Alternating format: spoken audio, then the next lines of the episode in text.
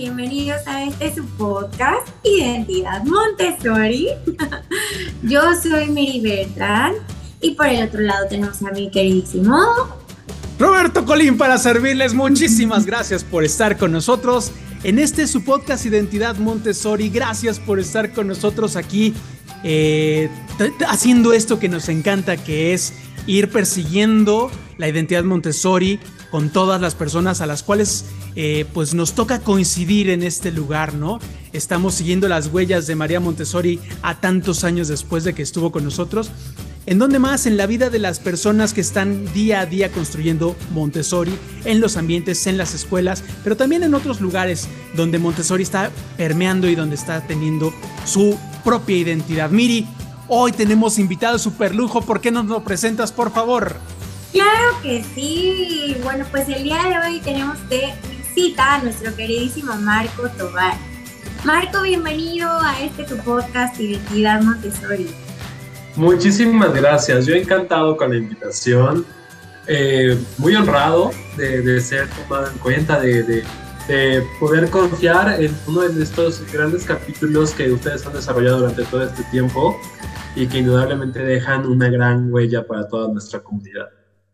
Marco, en verdad te agradecemos mucho eh, y además agradecemos mucho también a Colegio Ibero, donde tú estás eh, donde hemos podido colaborar, hemos podido trabajar, pero además sobre todo conocer la historia que nos contabas.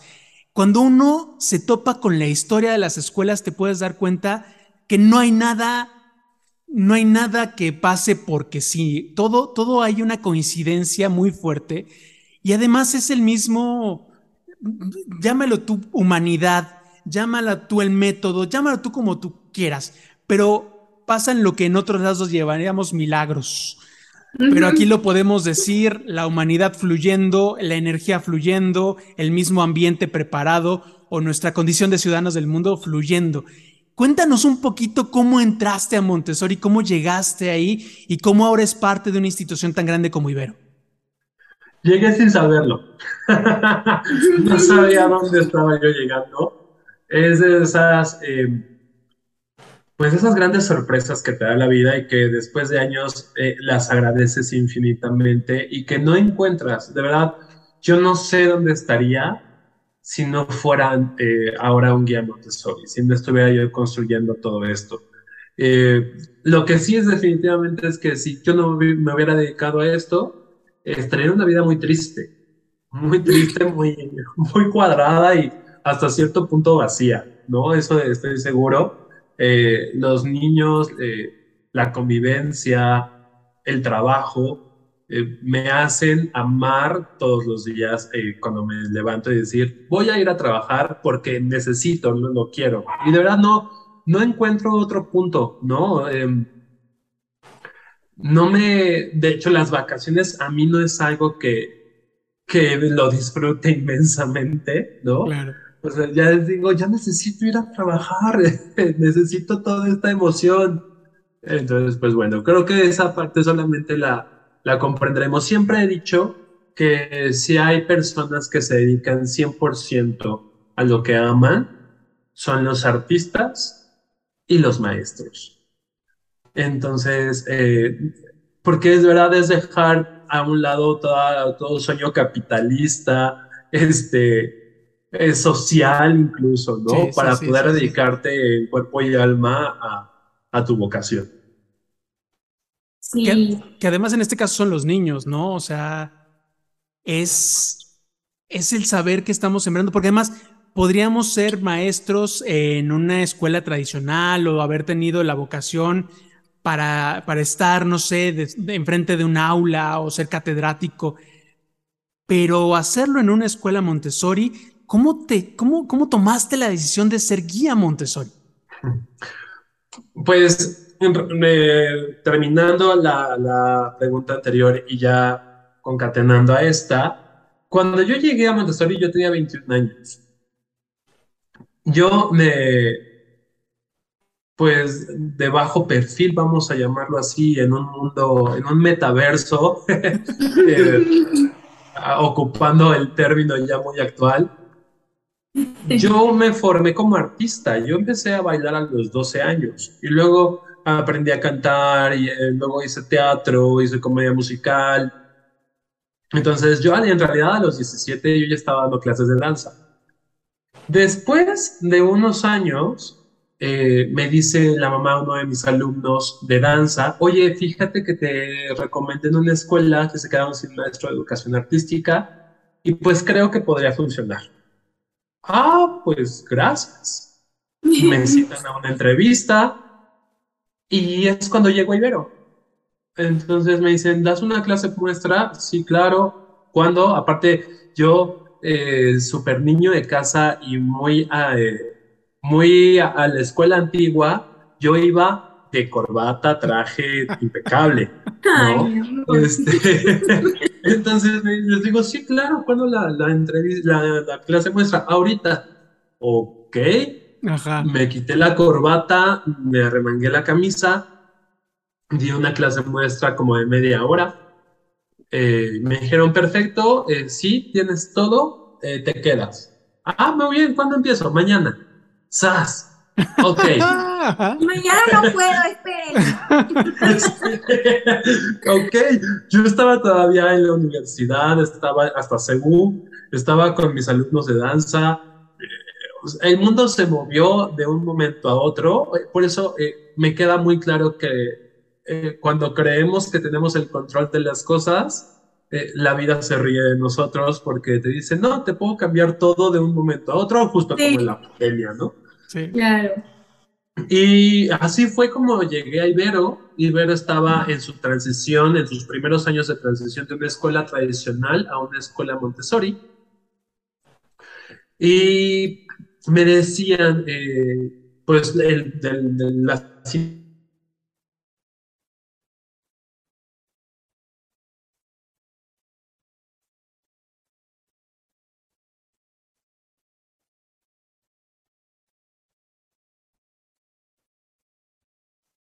Oigan, se me trabaron un poco. ¿Me escuchan? ¿Me escuchan?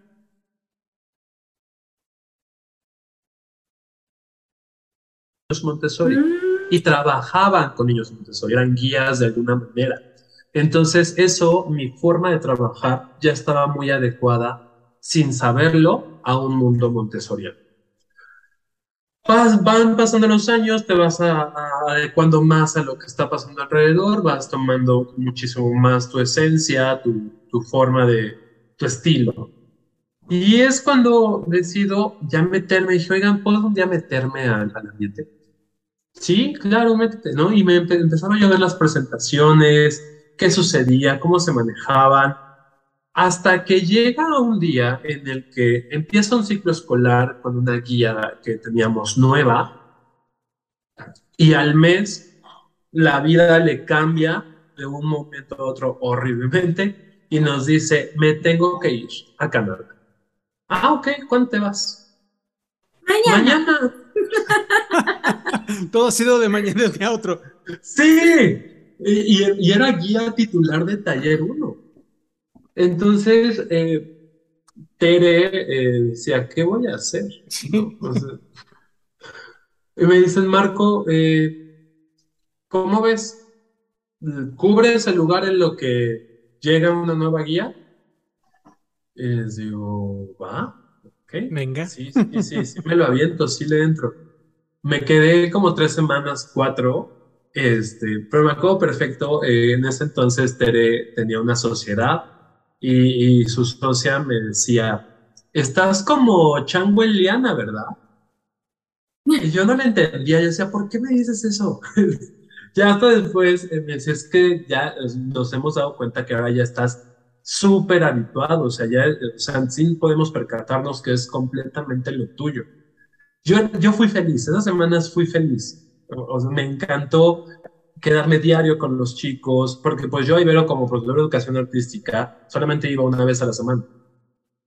Entonces, pues me perdía de mucho y no estaba completamente eh, dentro de la, de la, dinámica. Claro. Me encantó estar diario, eh, poder llevar todo este proceso de el tapete, la mesa, el silencio, el trabajo, las presentaciones y ahí fue donde confirmé que estaba yo en el lugar y en el camino correcto. Claro. De ahí para acá ha sido, eh, pues, trabajar, trabajar, eh, estudiar, estudiar, no solamente en Montessori. eh, siempre cuando me preguntan este tipo de cosas les digo que soy ratón de biblioteca. Me encanta estudiar, ¿no? Eh, me enfoqué, todo lo que he estudiado me he enfocado a que sea hacia los niños, ¿no? Entonces me puse a estudiar STEAM, Lego, arte terapia para los chicos, eh, Reggio Emilia, Waldorf, eh, fue- siempre era enfocado a cómo poder construir un mejor guía para los chicos. Hace cuatro años surge una oportunidad de poder ser coordinador de, de otra escuela. Me lo ofrecen, le digo a Tere, Tere, eh, me voy a ausentar. Me dice Tere, sí, está perfecto. Eh, me voy, pero al año digo, no, esto no es lo mío. ¿No era Montessori? Sí era Montessori, Ajá. pero lo mío es estar con los chavos. Sí, Mm. sí, sí, sí. Más que lo administrativo, ¿no? Exacto, más que estar ahí Peleándose con la CEPI. Sí, sí, sí, no, no, no, no me encanta. Me gusta, pero me, me terminaba jalando la parte de que si faltaba algún guía, irme a meter. Y estar ahí, eh, de alguna manera estar involucrado con los chicos. Entonces, me di cuenta que no era lo mío. Afortunadamente fue un año. eh, y Tere también des- volvimos a establecer eh, comunicación. Me dijo, ¿cómo vas? Dije, no. ¿Qué crees? Que no resultó ser lo que yo pensaba. No me hallo. no me hallo, exacto. Yo pretendía un crecimiento profesional, pero ¿qué crees que Pero el corazoncito no está, el, el corazoncito está medio triste? Y me dijo, aquí está tu lugar, vente, eh, las puertas están abiertas. Y le dije, ¿es en serio? Sí, ok, regreso.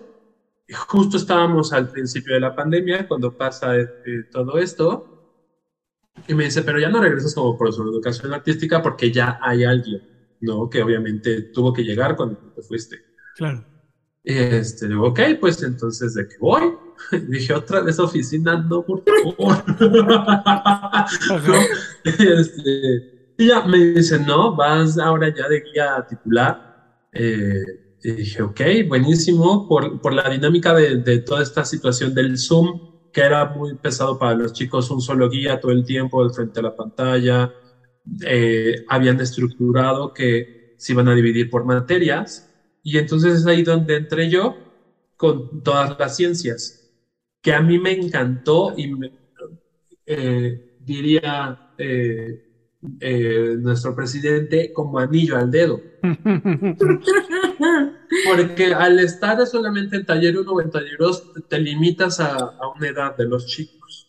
Ya. Y la gran ventaja y que siempre me ha gustado, porque así fue desde que llegué, yo tengo de primero a sexto, a todos los veo.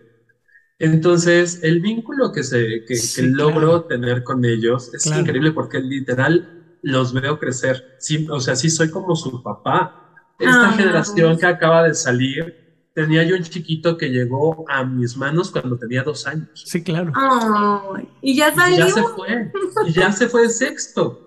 Y, yo- y el, último día de, de convivencia, nada más que me quedaba viendo y me veía y me veía. Y le digo, ¿estás consciente de que tú y yo vamos a llorar mucho mañana, verdad? Y Ay. me- ya nada más me abrazó, me dijo, te quiero muchísimo. Yo también te amo, te adoro, porque cuando llegó, estaba, pues era un bebé, tenía Sí, dos claro. años. Sí, claro. Y lloraba y lloraba y con el que se tranquilizaba era conmigo. Entonces yo llegaba, lo cargaba, lo llevaba aquí, vamos acá, vamos a comer. Y llegó en algunos momentos a decirme papá. Entonces Ah. esos vínculos Sí, claro. no los cambió por absolutamente nada. Claro. Claro. Y bueno, déjenme les cuento que nosotros tuvimos la oportunidad de ir a Ibero Montessori a hacerles un video sobre el sueño de María y tuvimos la oportunidad de ver a Marco conviviendo con los niños. Y a me sorprendía cómo era que llegaban los niños y lo abrazaban así de Marco, ¿cómo estás? Y él, bien, gracias. ¿Y a ti cómo te va, no? Y aparte de ese, esos vínculos que tú comentas, el ambiente de Marco está espectacular. A, Miri le encantó, sí. Si tienen la oportunidad de ir a Ibero Montessori, vayan y conozcan ese ambiente, porque no se imaginan lo que tiene. Cuando vimos yo, ¿ese coral de qué está hecho? Me dijo, no te vas a imaginar, pero es un coral de rabas, ¿no? Y luego decía, ¿y ese cráneo de qué es? Ese cráneo lo conseguí en la barbacoa. Cada cosa de su ambiente tiene una historia y de verdad, pues ya saben que los ambientes tienen un encanto en sí único, pero este la verdad es que Marco lo acopló mucho a él, estuvo platicando sobre otras historias que tiene ahí en su ambiente, pero me encantó. Me súper encantó, la verdad, Marco. Y la verdad es que es un ambiente armado de puras anécdotas Creo que el, cráneo de la barbacoa sí es. Porque, ¿dónde lo compraste? Está increíble. ¿Es natural? ¿Es natural? Sí. ¿De dónde lo sacaste? De la barbacoa. Ese, por ejemplo, el, que nunca, o sea, el que siempre voy a contar es el del cuadro del elefante. Ah, el cuadro del elefante, claro. Cuéntanoslo, por favor. Las guías y los guíos por sus alumnitos Montessori. Sí, sí. Esa anécdota es buenísima. O sea, así como para, recapitular rapidísimo, ese es un cuadro, e, es una litografía que venden en una tienda, pero Ibero está en satélite, en el Estado de México. Entonces me fui de, de la tienda de satélite a la de eh, Polanco, de la de Polanco me fui a la de la Roma, de la Roma me fui a la del Valle, porque no lo encontraba. Yo lo veía en internet, pero no lo encontraba y yo decía, quiero ese elefante, el ambiente necesita tener ese elefante. Y, bueno, pobres, eh, me, han de haber soñado los de la tienda porque los tenía yo rastreando por dónde estaba. Pues igual ya está hasta Relox, señor. Pues, con permiso. Y terminé de satélite hasta Ciudad Universitaria para encontró la litografía y cuando llego me dice, no, pero es que el único que existe es, de exhibición, véndeme. No, es que, sí, ¿cuánto? véndemelo, lo que quieras, pero véndemelo, hago lo que quieras. Hasta que yo fui tan insistente que dijeron, está bien, ya, llévese, aquí está. ya, señor. pero, pero bueno, está increíble. Pero bueno, justo retomando esta parte sobre cómo fue, pues lo que vivieron las guías y los guíos durante la pandemia en línea, ¿no? Y pues ya pasó toda esta parte, ya estamos como más llegados a la normalización, ya salimos, a veces ya no nos importa mucho el cubrebocas, pero bueno, nos gustaría platicar contigo acerca de hacia dónde crees que va Montessori ahora que pasó la pandemia. ¿No? ¿Tú cómo lo ves? Creo eh, hay muchas cosas que tuvimos que reinventar. Que eh, la vida, el mundo nos orilló a, a despertar una vez más la creatividad. Un guía Montessori siempre necesita ser creativo porque las generaciones van cambiando y como precisamente es una atención tan personalizada los niños son tan distintos de uno al otro que necesitas encontrar mil y un maneras de poder explicar lo mismo, pero para que cada mundo, para que cada pequeñito pueda asimilarlo y pueda integrarlo. Pero esto que sucedió nos dijo, ok, pero ¿qué más vas a hacer? No, o sea, ¿qué más puedes crear? ¿Qué más puedes reinventar? Tan solo la parte del material, ¿no? Claro. Pero se van a su casa Sí, sí, sí. Y que al principio no sabíamos si podíamos compartir el material, si era por contacto, no, qué pasa, que, o sea, el miedo latente eh, y el material, porque en realidad gran parte de, de, nuestro trabajo es con el material Montessori. ¿Qué íbamos a hacer ante eso? Ya no lo teníamos. Y no, sabrí, no sabíamos si al poder regresar íbamos a poder compartirlo. Todavía nosotros cuando regresamos ya en híbrido, eh, yo decía, es, que el material va a terminar súper deteriorado porque cada que lo ocupaba un niño había que desinfectarlo y limpiarlo y pieza por pieza y el líquido sanitizante. Entonces es que vamos, nos vamos a acabar el material. y entonces es, nos volvieron a sacar de una zona en la que yo ya sé cómo funciona. No, no es exactamente una zona de confort porque me queda claro que un guía Montessori nunca está en una zona de confort, siempre se está moviendo. Sí. Pero sí nos aventaron a, a reventar la caja a decir, sí, ya, ya te mueves dentro de todo esto, pero ¿qué tal si la hacemos más grande? Entonces viene el ambientes digitales, digitalizar los materiales, cómo a través de una pantalla poder eh, lograr que los chicos manipulen su propio material, que ya lograste llevarlo a digital, a un impreso, a que cada quien tiene lo suyo y poder eh, rescatar un poco de toda esa socialización que se estaba perdiendo, esos vínculos que no estaban existiendo, cómo puedo hacer que confíes eh, eh, en mí a través de la pantalla porque no sabes, no me tocas, no me hueles, ¿no? Eh, a mí me acuerdo perfecto los chiquitos que eran nuevos, que no tenían un backup de que yo ya existía en nivel. ¿Quién es él? ¿Quién es él? ¿No? O los chiquitos de primero me dice, para toda la gente que, que ve el podcast, soy un, soy un monstruo, soy un hombre de 1,93. sí, es muy alto, sí. sí, sí, crecí un poquito. Entonces, eh, pero a través de la pantalla no te das cuenta. Y había papás incluso que me decían, es que yo juré que eras chiquito. Yo juré que medías unos 70 los niños me decían, es que no te ves tan enorme en la pantalla. ¿Qué te pasó? No, sí, no, y aún así lograr establecer esos vínculos. Y ya después lo comprendía yo, los papás tenían esa, esa dimensión de, de mi corporalidad o esa idea, porque yo me ponía a jugar a las escondidillas en Zoom. Me ponía a, este, a jugar a, las traes, eh, encantados, y decían, bueno, nunca te vas a imaginar que un armastrote de, de un 93 se va a poner a jugar a escondidillas por Zoom y a gritar y a correr por toda su casa. ¿No? E, entonces, ese, estos fueron todos los retos. ¿Cómo puedo vincularme contigo? ¿Cómo logro tener una conexión? ¿Cómo logro que, eh, que superes tus, tus retos, tus adversidades, que te superes, que te confrontes? ¿No? O, o ante los, las situaciones de frustración que yo veo en la pantalla, que estás, te estás empezando a frustrar y entonces está, es como estás chico y no estoy cerca para... ¿Cómo te contengo?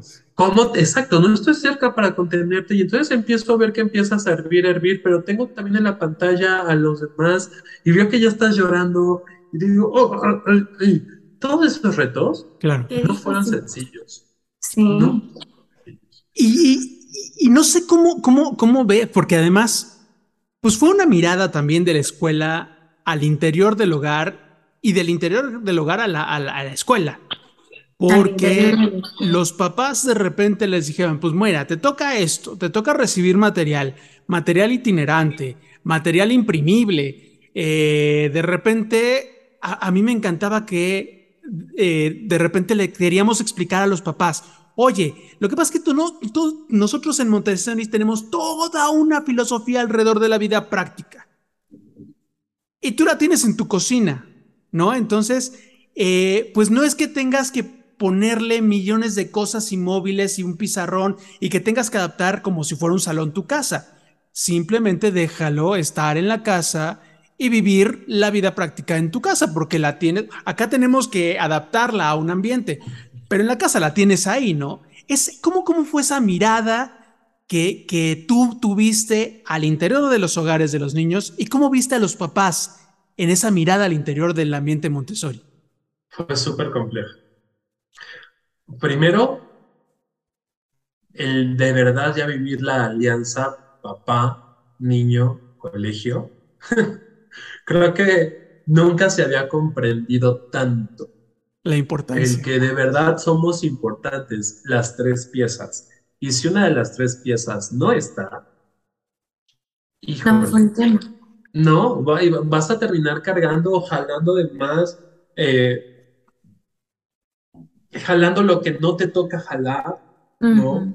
Eh, yo escuchaba mucho en redes sociales esta expresión de, pues ahora resulta que yo soy el maestro, ¿no? De algunos papás. Sí. Yo escuchaba eso en redes sociales y yo decía, no, más bien es que ya estamos haciendo de verdad alianza, ya te estás dando cuenta de verdad lo que están haciendo los profesores. Afortunadamente, eh, cuando es parte de una comunidad Montessori, se tiene una mayor conciencia de esto, ¿no? Y sobre todo cuando vas, cuando van pasando los años, ya tienes mayor conciencia de lo que está haciendo tu, tu pequeño y de esta construcción cósmica de la que tanto, eh, en la que tanto trabajamos desde casa de niños, bueno, desde comunidad. Eh, pero es, esa parte fue la más compleja y después eh, queda muy comprensible el miedo. El, el, mundo pasó por un miedo espantoso, ¿no? Ahorita ya estamos de cierta manera relajados, ¿no? Pero estamos alerta. O sea, ahorita ya, empezamos a soltar un poquito el estrés del COVID, como, de, bueno, ya, ya se está resolviendo, se está empezando a resolver y de repente nos dicen monkeypox. Sí. ¡Ah, Dios, qué es ¿No? Otra vez se vuelve todo mundo a, ah, no, pero tranquilo, mira, no está tan horrible, ok, ok, ok. Pero ahora salió, ¿eh? Entonces, ya nos tiene a todos súper alerta y, y ciscados, por así decirlo. Eh, entonces, el miedo nos hizo a todos reaccionar en querer proteger. Absolutamente todo. Cada quien protegía absolutamente lo que estaba en su cabeza que era necesario proteger. ¿A qué me refiero? Para nosotros era muy importante proteger evidentemente a nuestras familias, nuestra persona, pero también la otra parte de nuestra vida que eran los niños y nuestro trabajo. Claro. ¿no? Y para los, para, las, para los papás, pues evidentemente era su familia, su hijo, su pequeño, había que protegerlo. Entonces, esta, este querer protegerte de todo lo que está pasando allá afuera también nos permeó a, poder, a tener que ver y tener que luchar con el tranquilo. No necesitas estarlo protegiendo todo el tiempo. Sí puede coser un botón, sí puede cortar sí puede dibujar, tranquilo, ¿no? Pero eh, no, no era, en la mayoría de las, de las situaciones no era una situación, ahora lo comprendo, de sobreprotección porque quiero hacerle todo a mi hijo, sino era este sentido de necesitamos sobrevivir, necesito cuidarte porque no está fácil lo que estamos viviendo. Y entonces eso los llevaba a querer resolverles absolutamente todo, ¿no? En muchas ocasiones. También hubo, pues obviamente, casos que todo fluyó muy bien, papás muy conscientes, este, de, a mí me hablaron de tu independencia, eh, reconozco perfectamente tu autonomía, puedes resolverlo. Sí, hubo de los dos, ¿no? De los dos, tanto de quien sí dejaba que su hijo fuera independiente, y quien de plano no podía y hasta ya quería tomar las clases con los niños, ¿no? Yo también quiero hacerme Montessori. y, los papás también aprendieron muchísimo, ¿eh? Muchísimo. Eh, ya cuando se dieron cuenta de, de, cómo empezamos a derribar, bueno, se derribaron estos estigmas con los que cargamos de, ay, no, en Montessori hacen todo lo que No hacen nada los niños ahí, ¿no? Y justo esta parte vino a demostrarle a todo el mundo como Montessori, no, y que se adapta a todo a pesar de que fue un tiempo terrible, ¿no? Mientras que pues en las escuelas tradicionales decíamos vulgarmente, les bajaron los chones, ¿no? Porque literal enseñaron cómo está el sistema, ¿no? Y a pesar de todo, Montessori salió, ¿no? Y era lo que, lo que queríamos justo platicar, o sea, ¿cómo están los niños, no? Los niños Montessori versus los niños de escuela tradicional, por supuesto no van a tener el mismo atraso que los, los niños de un sistema tradicional, desgraciadamente, ¿no? A pesar de que no tuvieron su material, los niños Montessori están capacitados para la vida, para cualquier incertidumbre y para poder salir adelante. Es que son niños que están acostumbrados al reto. Y esos niños, eh, a mí me gusta mucho la expresión de es lo que toca. Pero es que yo quiero salir a jugar. Es lo que toca. Lo que toca ahorita es trabajar. Vamos a trabajar, ¿no? el, que los papás, las familias se dieran cuenta de que sí hay límites, de que claro que hay un carácter, de que claro que hay momentos de, juego, hay momentos de, de relax, pero también hay momentos en los que te voy a apretar y te voy a apretar y te voy a llevar hasta donde te tenga que llevar, lo siento, vamos, vente, ¿no? Em, eh, sí existe un, un desfase, pero es un desfase que está siendo amable. Porque afortunadamente Montessori nos lleva a contenidos seamos sinceros, que ni la SEP se imagina. Sí. Sí. Ciertamente. Eh, está muy interesante. Vamos a tener que hacer una pequeña pausa y ahorita regresamos porque en verdad creo que esta plática es histórica. Llamémosla así porque, eh, pues bueno, en nuestra generación no habíamos tenido un, algo que tocara a tantas vidas como la pandemia. Digamos que a toda esta rocota azul llena de agua y de tierra, le tocó moverse. Y tú que estuviste con las ciencias y tú que eh, eh, les tienes que enseñar pues los mapas, el globo terráqueo y decir, mira, es que aquí inició.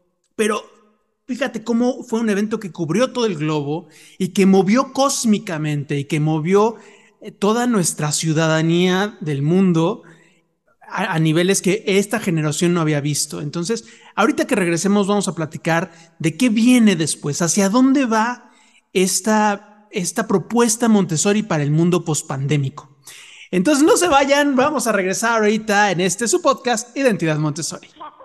La Torre Rosa, Identidad Montessori. Visítanos en www.latorrerosa.com.mx.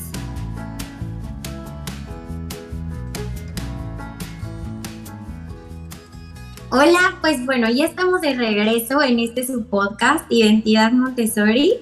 Esperamos que les haya gustado nuestra publicidad y bueno, pues ya saben que nosotros estamos haciendo videos para poder seguir ayudando a las escuelas Montessori y esto lo hacemos de una manera totalmente gratuita, pero pues esto no lo podemos solventar solo, esto lo realizamos con ayuda de la venta de nuestras playeras. Así que si a ti te interesa comprar alguna de nuestras playeras, puedes conectarte con nosotros a través de nuestro Facebook o nuestro Instagram. Creo que es arroba Facebook, no, es arroba la torre rosa y yo en Facebook e Instagram. Lo voy a repetir otra vez. Sí. Si es arroba Facebook, no, arroba la torre rosa. Arroba Facebook es el oficial de Facebook. Pero para los dos, ¿verdad? Eh, arroba la torre rosa. Ajá. La Torre Rosa y yo. Ah. Ok. Y bueno, pues puedes contactar con nosotros a través de arroba la Torre Rosa y yo en Facebook e Instagram. Y bueno, pues ya estamos aquí de vuelta con nuestro querido Marco. Y pues bueno, estábamos platicando de cosas súper interesantes. Pero bueno, rescatando un poco sobre lo que había pasado pues durante la pandemia, vimos que Montessori siempre sale adelante, pues que a pesar de todo, pues sí hubo como un poco de rezago, ¿no? Pero, ¿qué es lo que viene ahora? ¿No? ¿Cómo está Montessori? ¿Cuál es su propuesta después de la pandemia, Marco? ¿Qué es lo que viene ahora? Crear más conciencia en los chicos. Ya estábamos eh, muy habituados a el mundo funciona. Así está, ¿no? Y una vez más nos vino a dar la voltereta y entonces es, ok, hay que voltear otra vez más porque ya nos estábamos perdiendo de vista en todo lo que estaba sucediendo. Sí estaba toda la conciencia de la educación para la paz, mi conciencia del espacio, del medio, las personas, mi integridad, pero ¿qué pasa con un mundo que en realidad de un momento a otro se transforma. ¿Qué vas a hacer con todo esto? ¿Cuál es tu capacidad para adaptarte? ¿Cuáles son tus propuestas para poder mantenerte en pie? Y una vez que pase la tempestad, ¿qué vas a hacer? No puedes regresar, necesitas eh, tener un aprendizaje. No, no puedes quedarte ahí o, querer pretender ser el mismo de, de antes. No puede, o, querer quedarte en, esa, en esa resistencia, ¿no? Porque en realidad fue una resistencia el, bueno, entonces me resguardo en mi casa, me quedo en mi casa y aquí ya estoy seguro. Como, como la historia de la cueva de Platón, no te puedes quedar adentro de la cueva. ¿Qué vas a hacer con todo eso? Entonces, eh, más allá de un contenido eh, cognitivo con los chicos es una conciencia cósmica mucho más amplia, muchísimo más sensible, pero eh, de la mano con este mundo en el que ya vivimos, la tecnología, la sociedad, la inmediatez. Eh,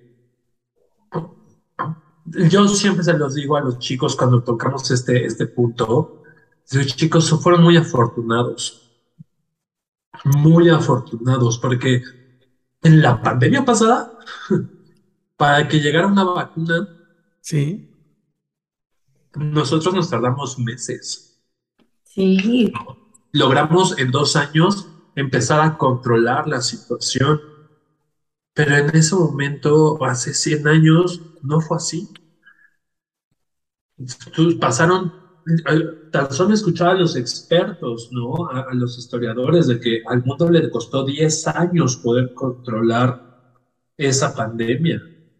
A nosotros nos, nos costó menos de dos años poder tomar las riendas y empezar a tener eh, una baja en, las pérdidas, en los números. Seguimos teniendo eh, eh, rezagos o consecuencias a nivel económico, a nivel eh, político, pero ya eso es que los sistemas se vayan ajustando a lo que sucedió. Pero tú como persona, ¿qué pasó? ¿Cuál, es, va, a ser, cuál va a ser tu conciencia y tu compromiso con el mundo? Porque, porque además uno de los niños eh, también nos decía, veía un video donde se situaba justamente en, el, en uno de los lugares, ¿no? Frente al mundo un microorganismo que puedes ver con un microscopio. Fue lo que movió el mundo. Algo tan pequeño que no es visible a la vista humana hizo tantas cosas, ¿no? Y entonces haces como, el, zoom out, la salida, y entonces ves del micrófono, del microscopio, la célula, este, los microorganismos, de repente te ves a las cosas pequeñas, a los pequeños animales, a los grandes animales, los reinos y el ser humano en medio. Y después te vas para allá, ¿no? Las, la familia, los, este, las colonias, los países, las organizaciones humanas, los continentes, el país, pero además también ya podemos irnos allá y darnos cuenta que no es nada más nuestra galaxia y que ya hay niños que pueden ir a visitar Próxima Centauri, ¿no? Todas las estrellas y te das cuenta de que nos situamos hoy en día en un micro y un macro organismo y dices, ¿dónde estoy, no? ¿Cuál es la propuesta del ser humano eh, y mi lugar en, en, este, en esta realidad, ¿no? Que nos toca vivir. Lo pequeño que soy, ¿no? Sí. Dejando a un lado el ego, lo pequeño que soy pero también lo trascendente que soy. Exactamente. A pesar de, ser una, un granito de arena en todo el universo. Había, hay una, hay un, eh, pues una comparativa, ¿no? Una lección cuando yo estudiaba eh, para toda esta preparación para apoyar con los chicos, que nos decía un maestro, obviamente con los niños no la ocupo porque me parece demasiado cruda, pero me decía, ¿por qué eres responsable de la guerra que está pasando al otro lado del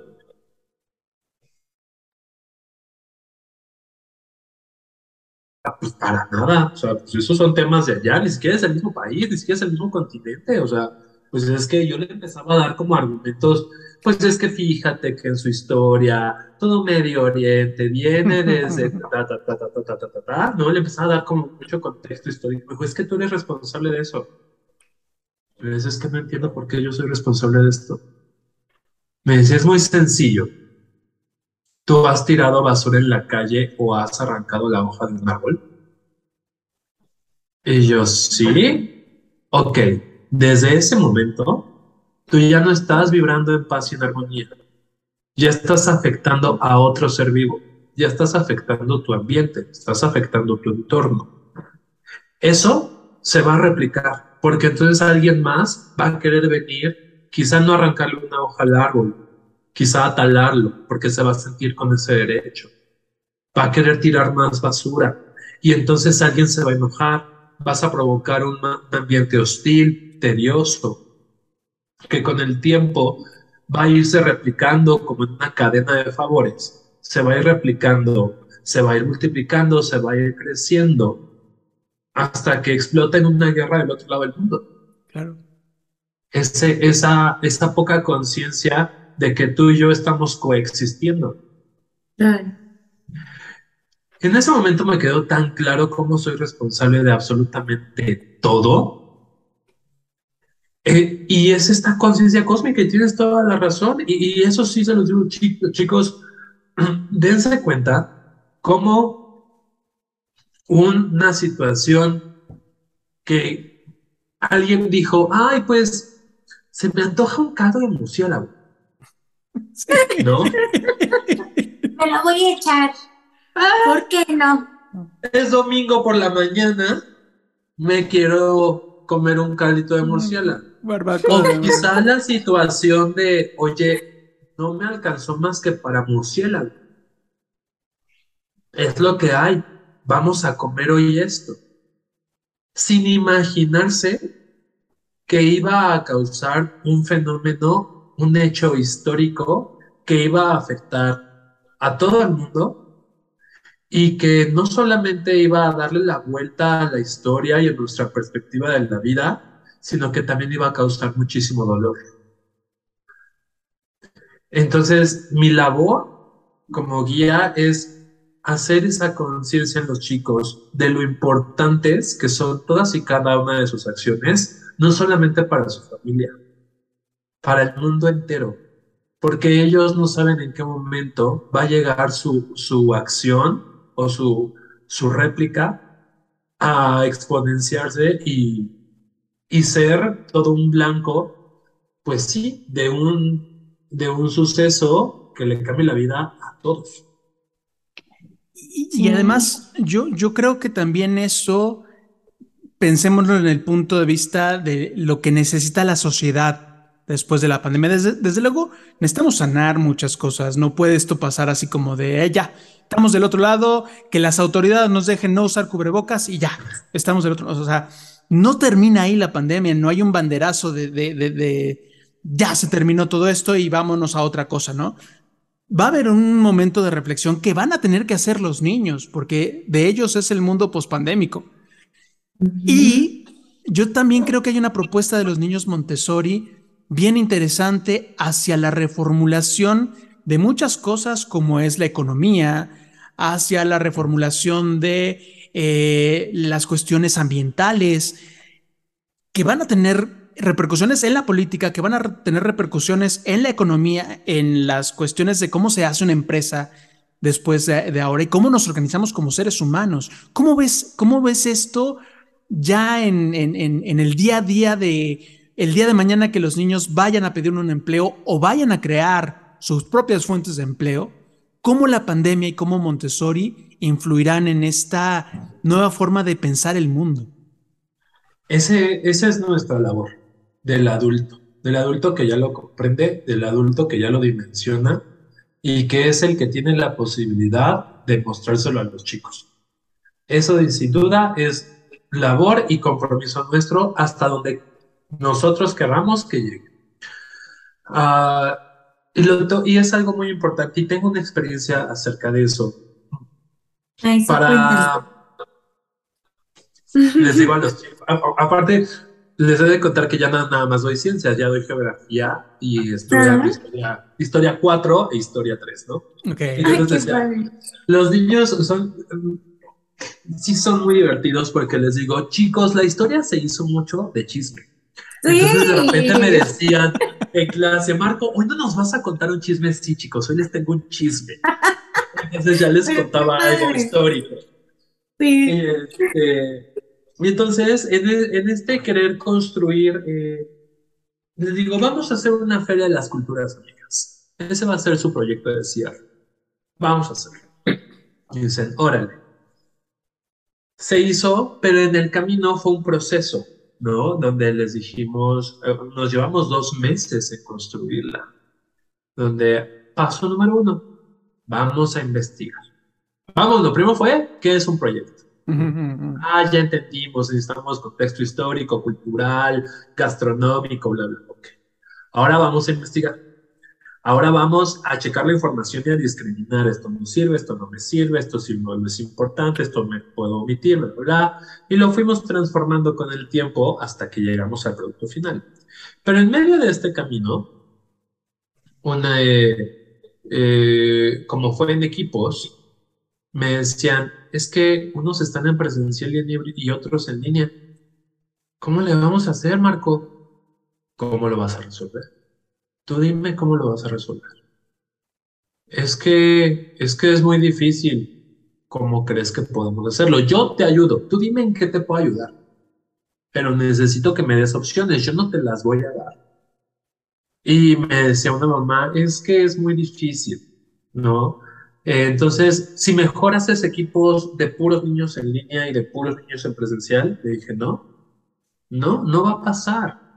Y no porque no quiera o porque, ah, pues ya me oculté mi macho y no, no lo voy a hacer. Ajá. ¿no? Pero en el Pero- mundo real no es así, ¿no? Exacto, exacto. Yo decía, es que imagínate que dentro de 20 años tu hija se encuentra en una transnacional y necesita coordinar el trabajo, pero a un cliente lo tiene en Argentina, a otro lo tiene en China, a otro lo tiene en Londres, a otro lo tiene en Chiapas y ella está aquí en Ciudad de México. ¿Cómo le va a hacer? No le va, no le vas a ir a decir al jefe, ay, cámbiala de puesto porque no sé. Está bien difícil esto de hacer globalización. Ayúdela, jefecito. ¿no? Exacto, ¿no? Cámbiale los clientes, no sé. No, necesita ella descubrir que sí se puede, que necesita lograr el producto y que, o sea, si lo lográbamos hace años, no. A mí todavía, los niños se sorprenden cuando les digo, yo cuando era niño no había internet, niños. Con fax, Exacto. Con Max y, y Viper. el viper.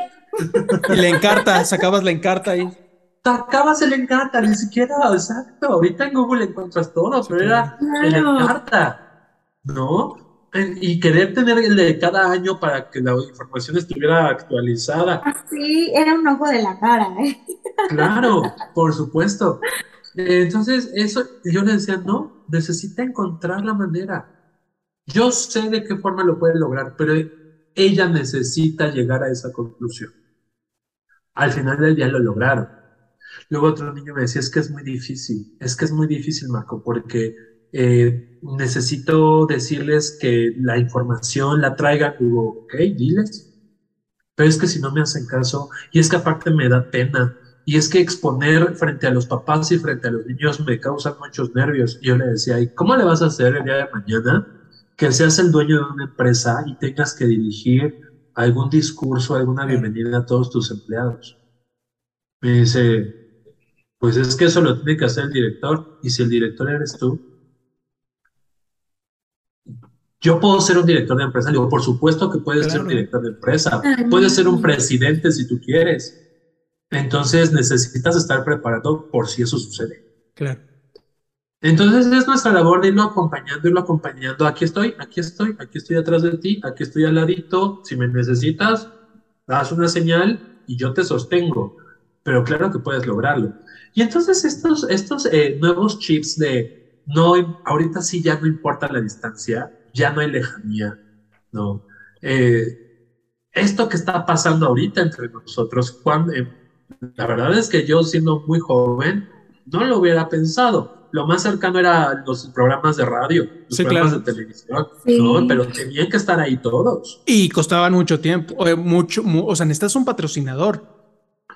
Porque no Y podías las tú- instalaciones. Sí, claro, la- y las instalaciones. Ahorita una plataforma de X, la que se pueda llamar, más un, un micrófono y yo ya puedo estar fácil ahorita, le- porque saben dónde estamos, pero fácil, Miri podría estar ahorita en Cuernavaca maravillosamente y nosotros envidiándola desde acá. ¿Sí?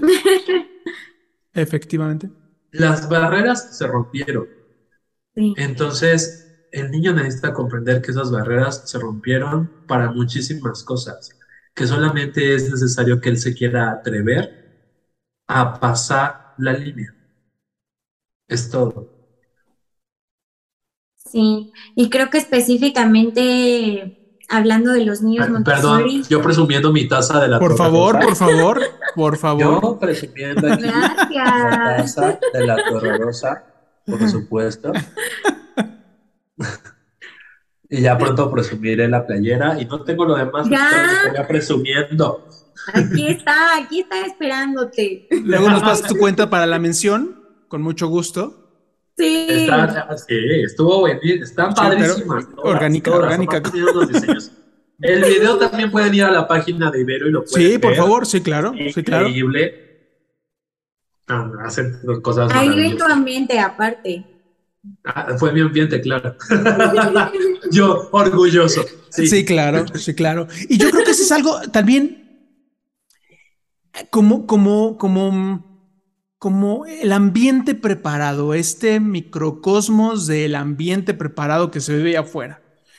Eh, es que ahí yo creo que hay claves bien importantes, porque siempre he traído entre ceja y oreja que, por ejemplo, cosas que eh, se viven en el ambiente como la gracia y la cortesía, como la misma magia de la educación eh, práctica, eh, todo el material sensorial, pero lo que sucede en, de contención, de proyección con el material, pero también el hecho del multinivel, esto de que haya niños de diferentes edades y que tú puedas convivir, todo eso tiene, va, va, va llevando respuestas y va trayendo cosas que María Montessori pensó el siglo pasado y que de repente ante ci- circunstancias que están sucediendo cien- ciento y pico de años después, siguen encontrando respuestas y sigue habiendo cosas diferentes.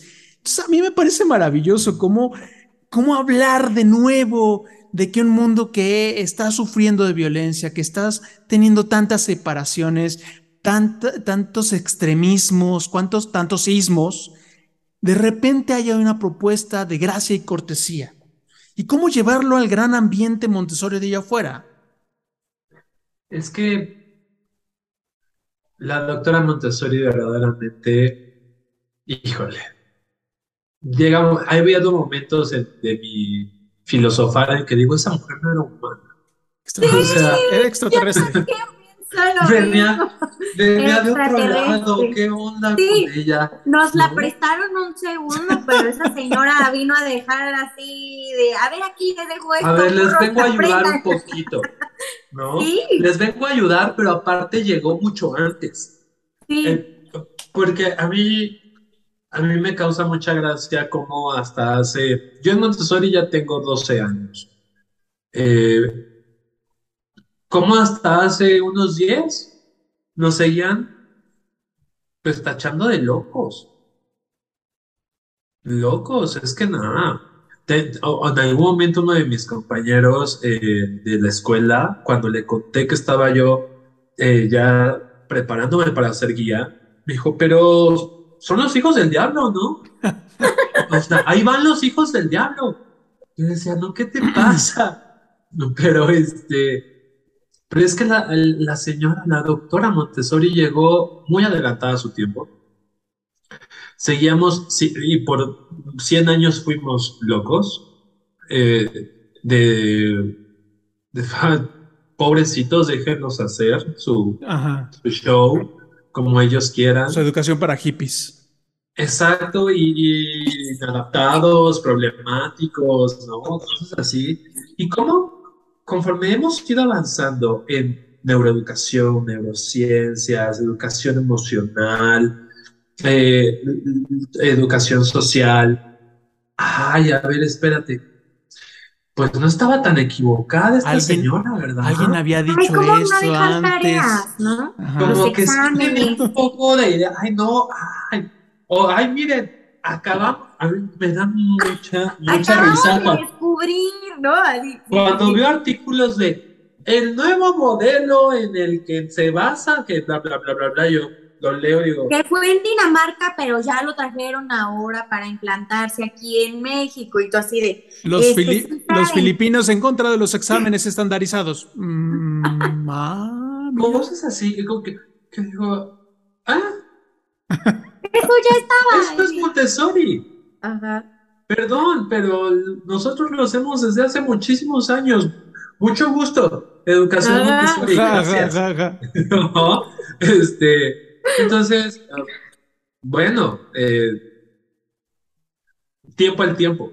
Eso ha sido, tiempo al tiempo, para darle el, verdadero valor, eh, eh, honrar de manera leal, de manera honesta, todo el trabajo de la doctora Montessori y darnos cuenta que sí, eh, ah, como dice Miri, nos, la regalaron, nos la prestaron un ratito, llegó muchísimo antes, afortunadamente, porque si de verdad el mundo estuviera apenas checando que son importantes las emociones, que son importantes los periodos de desarrollo, que es importante la sensorialidad y las emociones antes de llegar a un aprendizaje, bla, bla, bla, híjole, estaríamos años luz de poder salvar al planeta, a la sociedad, la historia, todo. Eh, y afortunadamente ya hay un, somos un sector de la población que tiene muchos años ya trabajando en esto y que estamos deseosos de no ser un sector nada más, sino de que de verdad se permee a todos lados. Sí, justo. Se nos está empezando a acabar el tiempo del programa. De todos modos, sabemos que hay un montón de cosas que tenemos que platicar en una nueva invitación con Marco, pero un poquito para cerrar, ya nos dijiste algo bien importante. Nos toca como adultos y desde luego como instituciones educativas eh, que esto no pase desapercibido, que el mundo después de la pandemia empiece a tener su justa dimensión, que podamos agradecer, yo creo que ese es un punto importantísimo, desde luego tú lo dijiste, agradecer que estamos aquí, a pesar de que muchas personas se quedaron en el camino, pero además agradecer que se nos abre una nueva oportunidad como humanidad. Y esa, eh, esa visión la tenemos que tener nosotros para que los niños tal vez empiecen a consolidarla y en verdad haya, ellos sean el cambio que nosotros esperamos. ¿Qué, qué, qué, lugar tiene la institución de la escuela?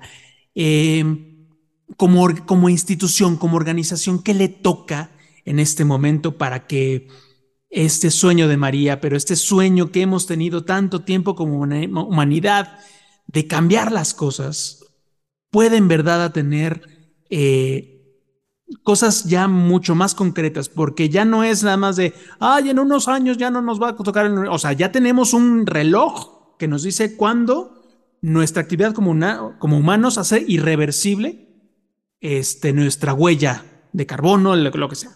¿Qué le toca a la escuela en este momento? Híjole, la escuela se ha vuelto tan importante para niñas se ha vuelto un oasis por completo.